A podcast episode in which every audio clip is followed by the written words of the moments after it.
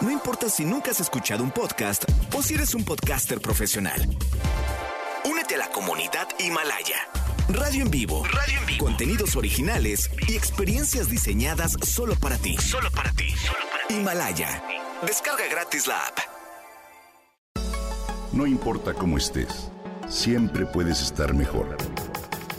Mejor, mejor. Con Reavivadas.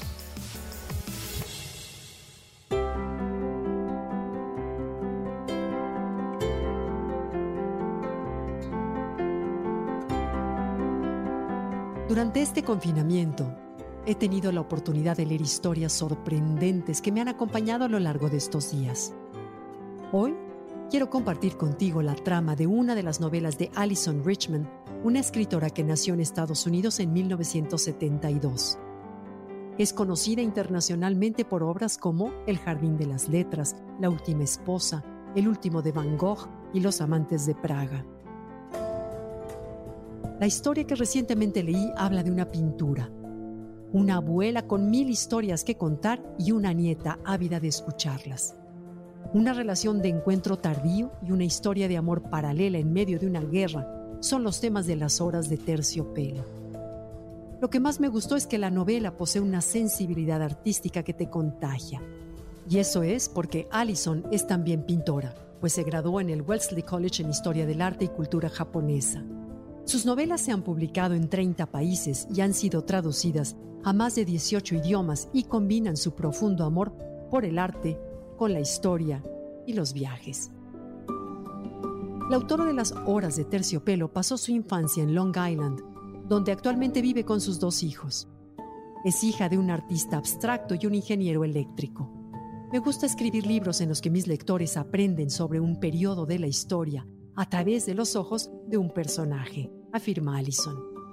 Publicado en 2015, Las Horas de Terciopelo narra magistralmente la historia de la abuela, desde su infancia gris rodeada de pobreza y oscuridad, hasta su actual existencia llena de lujos y tesoros materiales.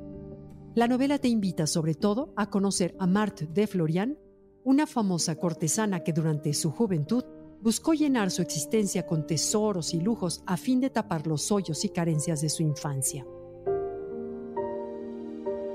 Cuando la guerra está a punto de desatarse en Europa, comparte sus preciadas posesiones y su historia con su nieta, a quien acaba de conocer. La novela nos lleva a un ambiente cálido, pero a la vez de conflicto por la guerra.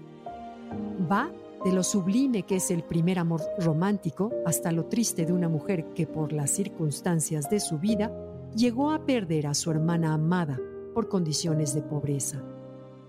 Pero, sobre todo, nos impresiona con una relación naciente que se teje de a ratos y que vincula súbitamente a una abuela con su nieta durante los relatos que le narra mientras se sientan por horas en las lujosas sillas de terciopelo. Uno de los magníficos tesoros de Marte es un retrato pintado por el artista italiano Giovanni Boldini, y que en realidad existe y es inspiración de Allison para escribir la novela.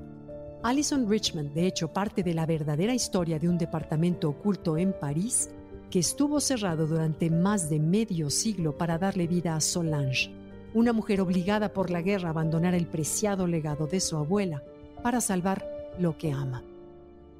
En realidad, Giovanni Boldini fue un pintor italiano de género y retratos que trabajó en París la mayor parte de su carrera. El retrato en el que se inspira la novela fue descubierto en el departamento de París a finales de 2010 y por eso nunca había sido incluido en su listado de obras exhibidas o publicadas. Una nota de amor y una referencia biográfica a la obra que fue pintada en 1898 justo cuando Marte tenía 24 años de edad, fue lo que consolidó su autenticidad. Y, como dato curioso, en una subasta se vendió por 2.1 millones de euros. Te recomiendo la novela Las horas de terciopelo.